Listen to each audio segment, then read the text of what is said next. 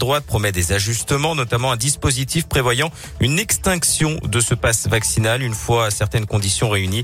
Le texte sera de nouveau examiné demain à l'Assemblée nationale.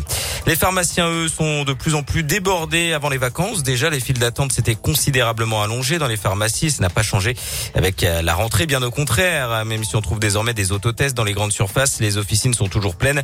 Et surtout depuis que les enfants un cas contact à l'école doivent absolument se tester à J0, J 2 et J 4, un rythme impossible à tenir. D'ailleurs, le gouvernement est revenu sur son protocole vendredi. Désormais, si un deuxième cas positif est recensé dans une classe dans les 7 jours, pas besoin de refaire la série des trois tests. Ça reste compliqué car les contaminations se multiplient. Laurence Combe est pharmacienne à Genève. Elle regrette de voir ses principales missions passer au second plan. C'est impossible à faire euh, trois tests par enfant euh, avec des cas contacts tous les jours. Donc, euh, on est obligé de se mettre des créneaux parce qu'on n'arrive plus à travailler, on n'arrive plus à faire notre métier, ce qui est dommage parce que du coup, voilà, on déprogramme pas en pharmacie, on a les médicaments, on a tout ce qui est à côté, d'autres traitements qui ont traîné parce qu'on pense qu'au Covid et on vaccine aussi. On a des équipes qui tiennent le choc et on ne sait pas jusqu'à quand. Notre métier, c'est quand même suivi du patient par rapport à un traitement et ça devient très compliqué, quoi.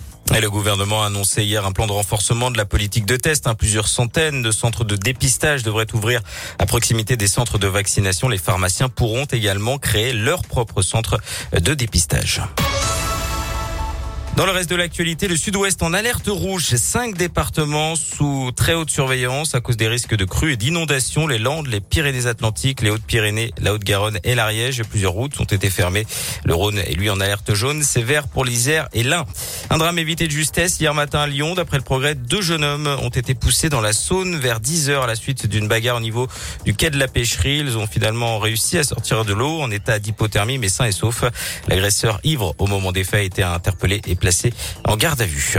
Du sport et du foot, l'OL est passé tout proche de l'exploit hier soir face au PSG. Score final un but partout à Dessine. Lucas Paqueta avait ouvert le score dès la huitième de jeu. Égalisation de Thilo Kerrer en fin de match. L'OL est onzième du classement. Prochain rendez-vous dimanche sur la pelouse de 3 en basket. L'Asvel a fait le boulot hier face à Cholet. Victoire 90 à 85. Les Villeurbanais septième du championnat de France. Et puis enfin en tennis, c'est le jour J pour Novak Djokovic, le numéro un ah mondial de tennis. Oui, il va devoir convaincre les autorités qu'il a bien eu le Covid en, décembre, ce qui suffirait pour le dispenser de son obligation vaccinale à l'Open d'Australie. Le Serbe doit assister à l'audience depuis le centre de rétention hein, pour étrangers de Melbourne où il est retenu depuis jeudi.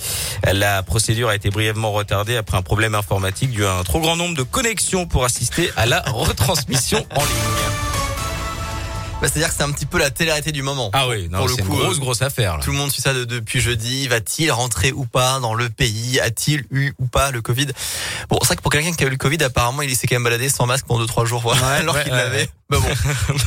en même temps, ça a commencé depuis minuit, hein, je crois, minuit heure du matin. Euh, oui, il faut, il faut, on va suivre ça. En tout cas, on vous tiendra au courant de, comment ça va se passer. On aura la fin de l'histoire. Oh là là. c'est une vraie série. Hein. Johan